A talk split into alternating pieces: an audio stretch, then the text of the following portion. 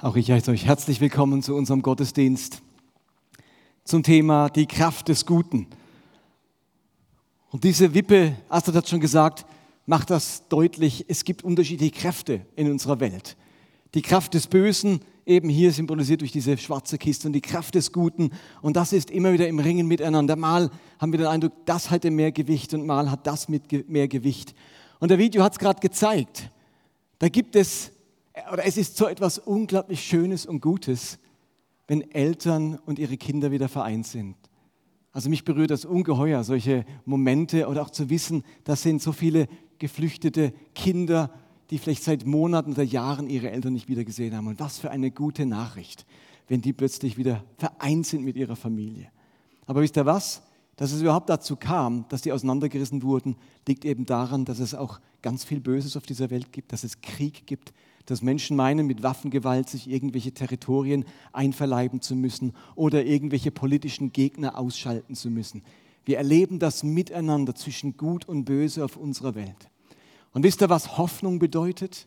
Wir Christen sind Menschen, die von Hoffnung getragen wird. Und unsere Hoffnung ist, dass am Ende das Gute gewinnt. Das Gute den Sieg davon trägt. Das Gute mehr Gewicht hat auf dieser Welt als das Böse. Derjenige, der uns Hoffnung macht, der diese, Hoff der diese Hoffnung in uns befeuert, ist Gott selbst. Er hat sich irgendwann entschlossen, dem Bösen entgegenzutreten. Und diese Macht des Guten, die Kraft des Guten, die kommt durch etwas, was die Bibel das Reich Gottes nennt. Das Reich Gottes, das ist so die Agentur auf dieser Welt, die das Gute verwirklichen soll. Wo immer das, Reich, das Gute geschieht, verwirklicht sich Reich Gottes. Das Königreich, die Herrschaft unseres Gottes ist eine gute Herrschaft. Und dieses Reich Gottes, wenn man das verkündigt, wenn man von dieser guten Botschaft spricht, dann nennt man das Evangelium. Die gute Botschaft, das Evangelium. Es ist die Botschaft davon, dass Gott den Sieg hat, dass das Gute auf dieser Welt das letzte Wort hat.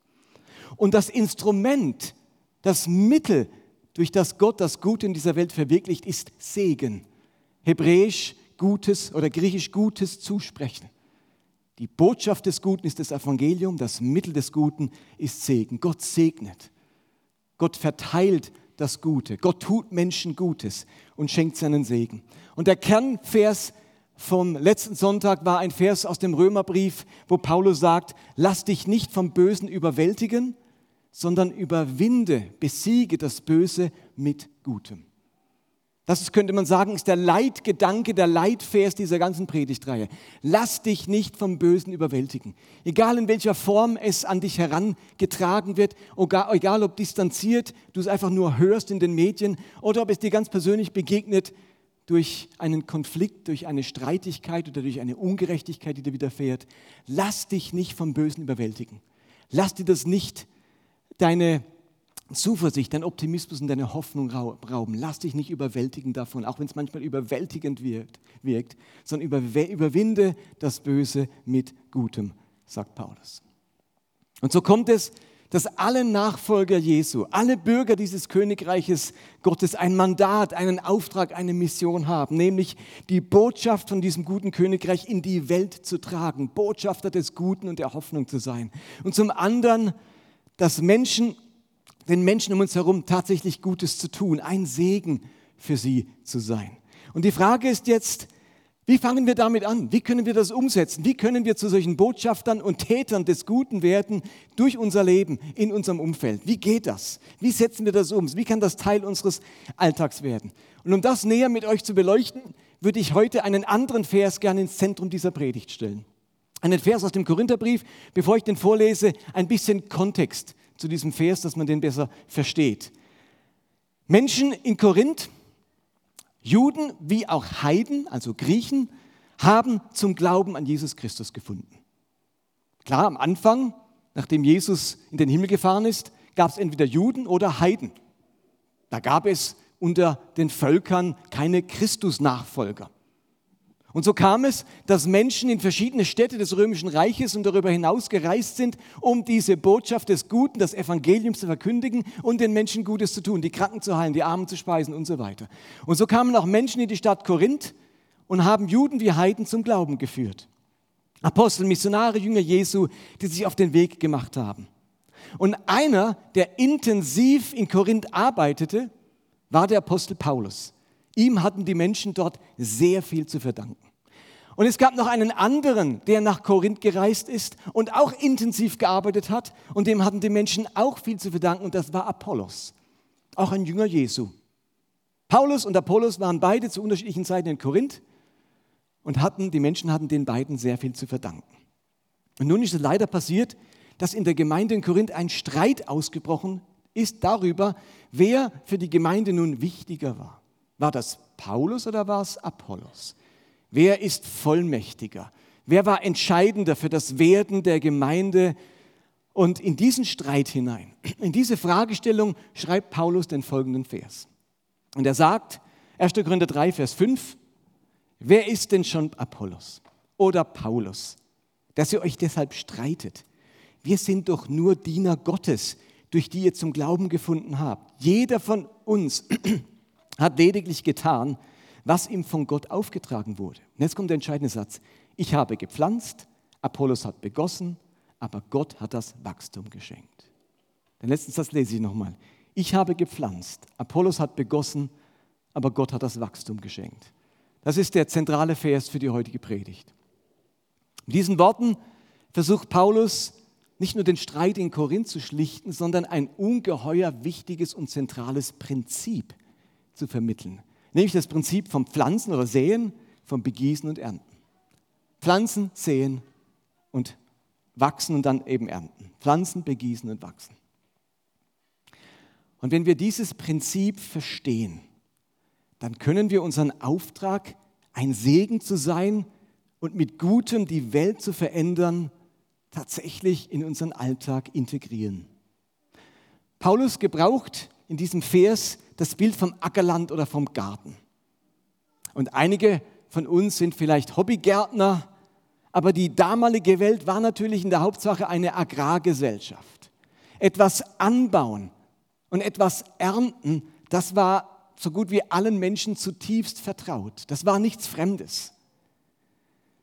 Und wenn dieser ähm, und, also Paulus benutzt bewusst ein Bild aus der Lebenswelt der damaligen Menschen und ein Stück weit können wir das nachvollziehen, wenn wir an unser eigenes Hochbeet denken oder an unser Stück Garten oder so oder an den Acker, den wir vielleicht gepachtet haben. Und zunächst einmal muss man dort einen Samen einpflanzen. Karottensamen, Kürbissamen, Bohnensamen, was auch immer. Und wenn dieser Same gepflanzt wurde, dann muss er regelmäßig gegossen werden. Denn ohne Wasser geht der Same nicht auf oder verwelkt dann dieses kleine Pflänzchen. Und der beste Samen und das gründlichste, gründlichste Gießen nützt am Ende eben nichts, überhaupt nichts, wenn das Wunder des Lebens nicht einsetzt. Versteht ihr? Du kannst den Samen ausgießen, äh, nicht ausgießen, ausstreuen und dann begießen, wenn das Wunder des Lebens nicht einsetzt dann passiert überhaupt nichts. Wenn sich diese Zellen nicht teilen und aus diesem Samenkörnchen, aus dieser, aus dieser Bohne nicht plötzlich ein Pflänzchen rauswächst und Zellen sich teilen und da in Bewegung kommen und auch noch wissen, dass sie nicht nach unten wachsen, sondern nach oben wachsen sollen. Wenn nicht dieses Pflänzchen entsteht, das dann irgendwie befruchtet wird und wächst, dann passiert überhaupt nichts. Deswegen hat Paulus völlig recht, wenn er sagt, klar, säen und gießen ist enorm wichtig. Aber wisst ihr, was am wichtigsten ist? Dass das Wunder des Lebens einsetzt, dass da einer ist, der all die Faktoren bewerkstelligt oder eins, äh, bewirkt, die am Ende dazu dienen, dass dieses Pflänzchen wächst. Es braucht genug Sonnenschein, es braucht die richtige Temperatur, es braucht die Nährstoffe im Boden, es braucht Insekten, die die Pflanzen bestäuben. Es darf keinen Sturm geben und keine, kein Feuer oder keine Schädliche, die, die Pflanzen, Schädlinge, die die Pflanzen zerstören. Und Paulus macht deutlich, unser Job als Christen ist säen und begießen. Gottes Job ist das Wunder des Lebens, das Wachstum, das Gedeihen. Nur so kann man am Ende ernten. Und den Korinthern macht Paulus deutlich, hört auf, Paulus oder Apollos so hoch zu hängen und deren Fanboys zu sein. Seid Fanboys Gottes. Denn der entscheidende Beitrag stammt von ihm, nämlich das Wunder des Lebens und das Gedeihen. Uns hingegen lehren diese Verse ein ganz entscheidendes Prinzip. Unser Job ist einfach nur pflanzen und begießen. Das ist allein uns, das ist unsere Verantwortung. Für das andere haben wir keine Verantwortung. Wir sind nicht für, den, für die gesamte Arbeit verantwortlich. Wir sind nicht für die Ernte verantwortlich. Wir sind nicht dafür verantwortlich, was aus den Samen passiert, die wir einsehen oder begießen. Gott möchte von uns einfach nur, dass wir treu säen und begießen.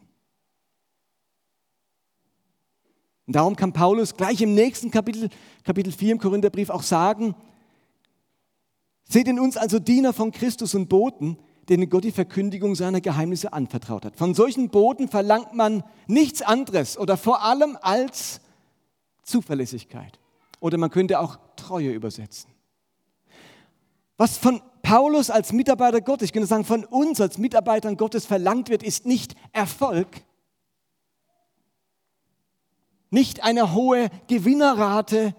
Was von uns verlangt wird, ist nur Treue und Zuverlässigkeit in zwei Dingen, im Säen und im Begießen. Das ist unsere Verantwortung und darin, sagt Paulus, sollen wir treu sein. Der Rest liegt nicht in unserer Hand. Von uns Bodenpersonal, von uns geistlichen Gärtnern wird nicht Erfolg oder Frucht verlangt, sondern Treue. Denn für den Erfolg und die Frucht ist und das Wachstum ist Gott verantwortlich. Und das nimmt uns doch enorm viel Druck weg. Die Verantwortlichkeiten sind gerecht verteilt. Wir sind nur für das verantwortlich, was wir auch können, nämlich pflanzen und begießen. Und wir sind nicht verantwortlich für das, was wir nicht können, nämlich das Wunder des Lebens bewirken, das Wachstum und Gedeihen bewirken. Und da kommt, die entscheidende, da kommt jetzt der entscheidende Gedanke ins Spiel. Ihr Lieben, das Gute, das geschieht nicht nur, das Gute verwirklicht sich nicht nur, wenn wir den gesamten Prozess sicherstellen. Im Sinne von, wir pflanzen einen Samen des Guten, wir bewässern ihn regelmäßig, über lange Zeit. Wir bekämpfen die Schädlinge, wir düngen, beschneiden die Äste, wir sorgen für Regen, wir bewirken den Sonnenschein, wir lösen das Wachstum aus und am Schluss ernten wir hundertfällige Frucht. Und wenn das alles geschehen ist, dann ist Gutes geschehen. Das ist verkehrt. Es geschieht schon Gutes, wenn du einen Samen säst. Es geschieht schon Gutes, wenn du ein Pflänzchen bewässerst. Das ist unser Job.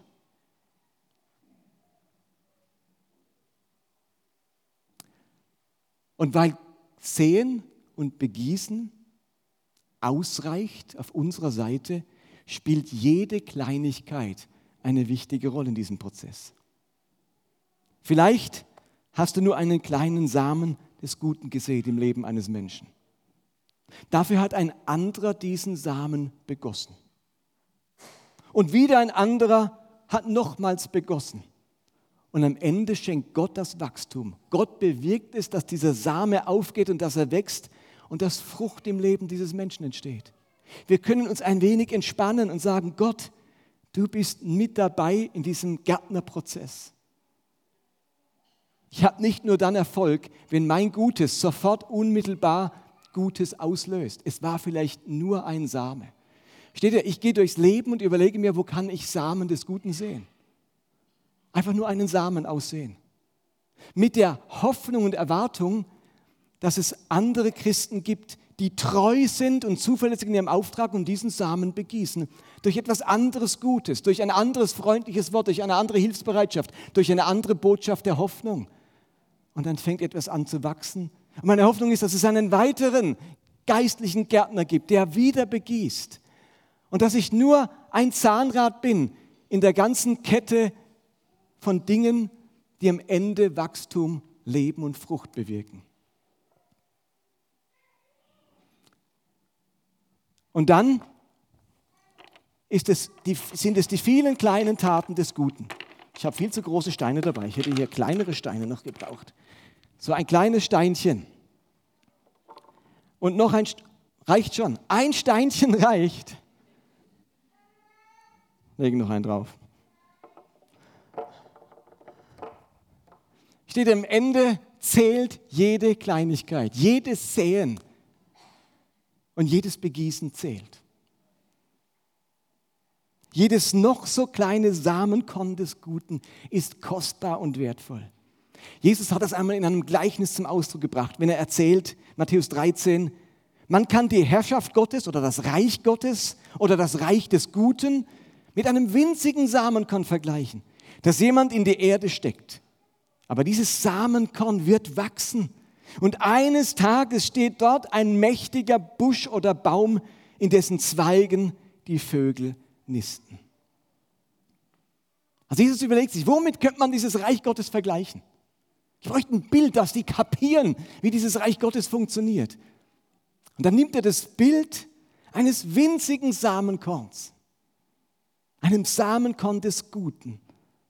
Und wenn wir dieses Samenkorn des Guten im Namen Jesu einsehen, wenn wir es im Bewusstsein des Reiches Gottes einpflanzen und wenn wir es im Auftrag Jesu gießen, dann wird es wachsen, verspricht Jesus. Jesus sagt nicht, pflanzt Bäume ein, in denen die Vögel nisten können. Er sagt, pflanzt einen winzigen Samen. Und niemand von uns weiß, wie lange es dauert, bis aus diesem Samenkorn ein Baum oder Früchte entstehen. Vielleicht erleben wir es nicht mal zu unseren Lebzeiten.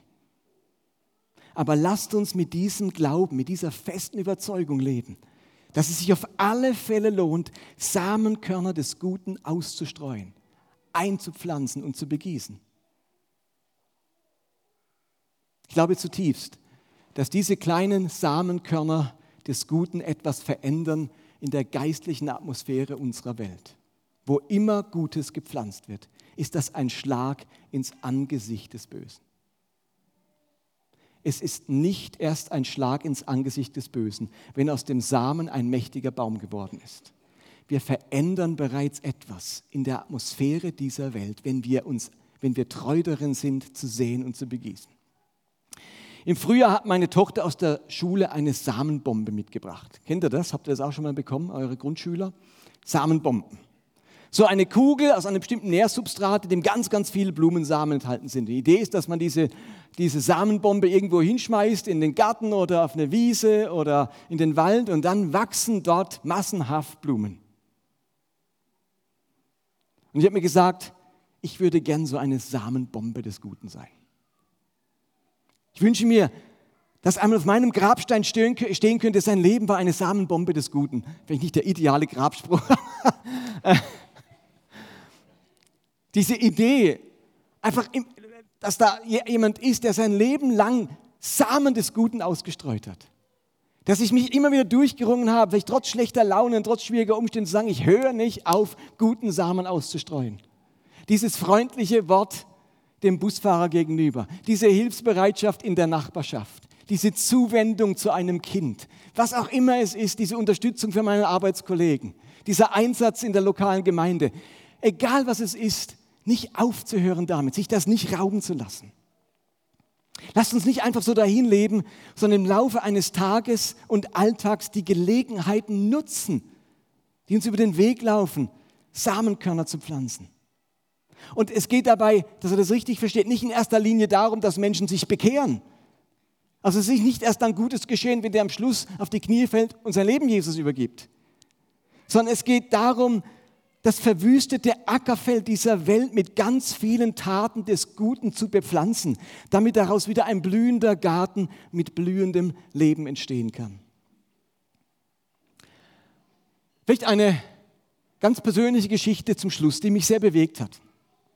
Während ich Pastor in Basel war, habe ich nebenbei in der Schweiz Religion unterrichtet in der fünften und sechsten Klasse. Und der Religionsunterricht in der Schweiz ist anders wie in Deutschland. Der ist vollkommen freiwillig. Es gibt keine Noten, keine Klassenarbeiten, keine Hausaufgaben und man kann sich jederzeit abmelden. Und dann wird der Unterricht immer an Randzeiten gelegt, damit, wenn Kinder sich abmelden, nicht das Problem ist, dass sie dann irgendwie Freistunden haben. Also entweder die ersten zwei Stunden, wo man dafür hätte, könnte ausschlafen, oder es ist nachmittags. Das heißt, wer wirklich geprüft wird, ist der Rallye-Lehrer.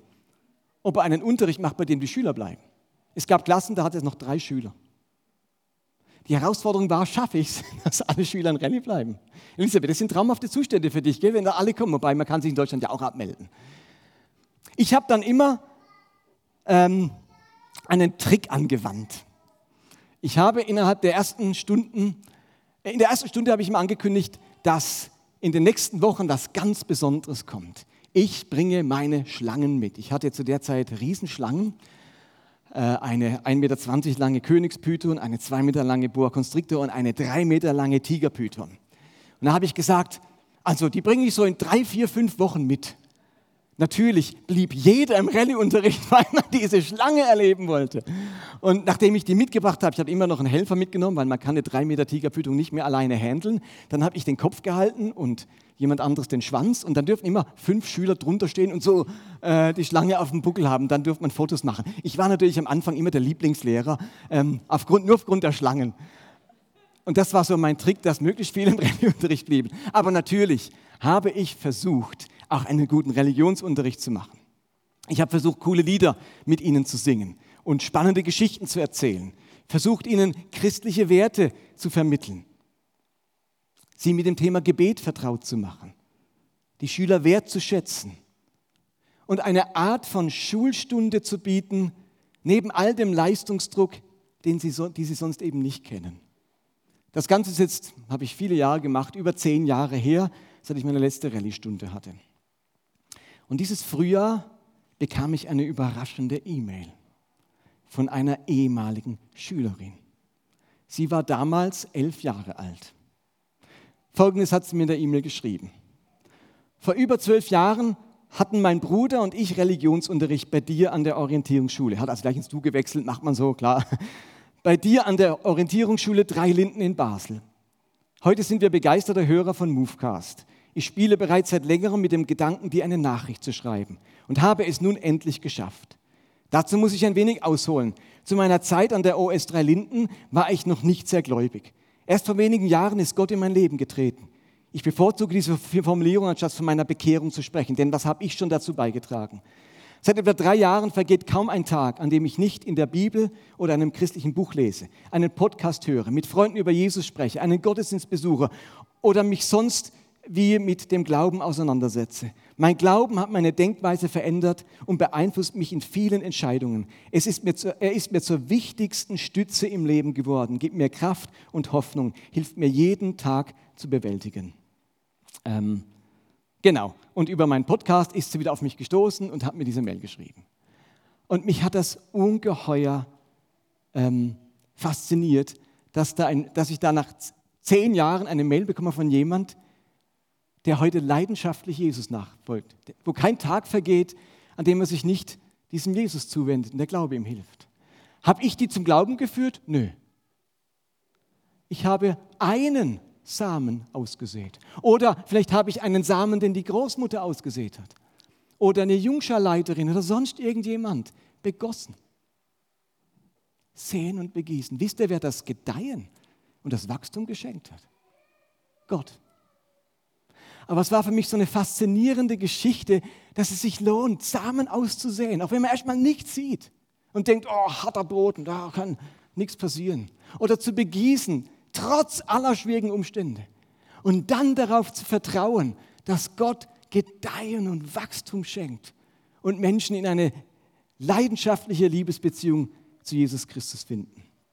Ihr Lieben, niemand von uns weiß, was Gott aus dem kleinen Samen machen kann den du ins Herz deiner Kinder oder deiner Schüler pflanzt. Oder bei deinen Kollegen an deiner Arbeitsstelle oder in deiner Nachbarschaft oder bei dieser letzten Hochzeitsfeier, wo du gesungen hast oder so. Durch diesen Telefonanruf, den du gemacht hast oder mit dieser Postkarte, die du geschrieben hast oder durch dieses Lob, das du ausgesprochen hast oder durch diese finanzielle Unterstützung, die du jemandem zukommen liest. Unterschätze nie die Kraft eines kleinen Samens des Guten, wenn Gott ihm Wachstum schenkt. Wir alle sind Kinder und Erben Abrahams und damit gilt seine Verheißung uns allen. Ich werde dich segnen und du wirst ein Segen sein.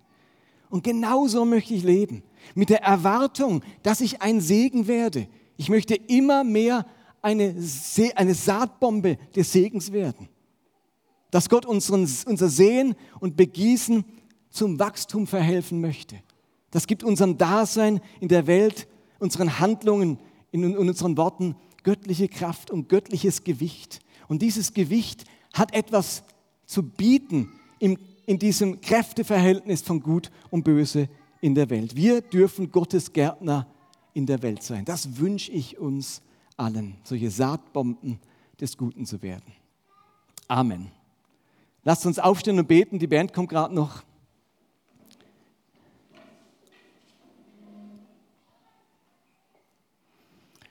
Himmlischer Vater, ich danke dir für all das Gute, das wir durch unser Leben schon aussehen durften.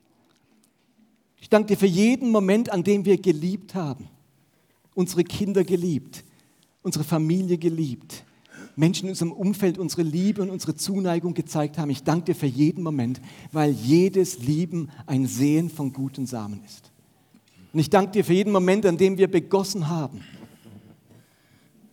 wo wir geduldig waren, getröstet haben, geholfen haben, nicht zornig wurden, sondern eben geduldig blieben, nicht geschimpft haben, sondern hingehört haben, nicht verbittert wurden, sondern vergeben haben. Ich danke dir für jeden Moment, wo wir uns für das Gute entschieden haben.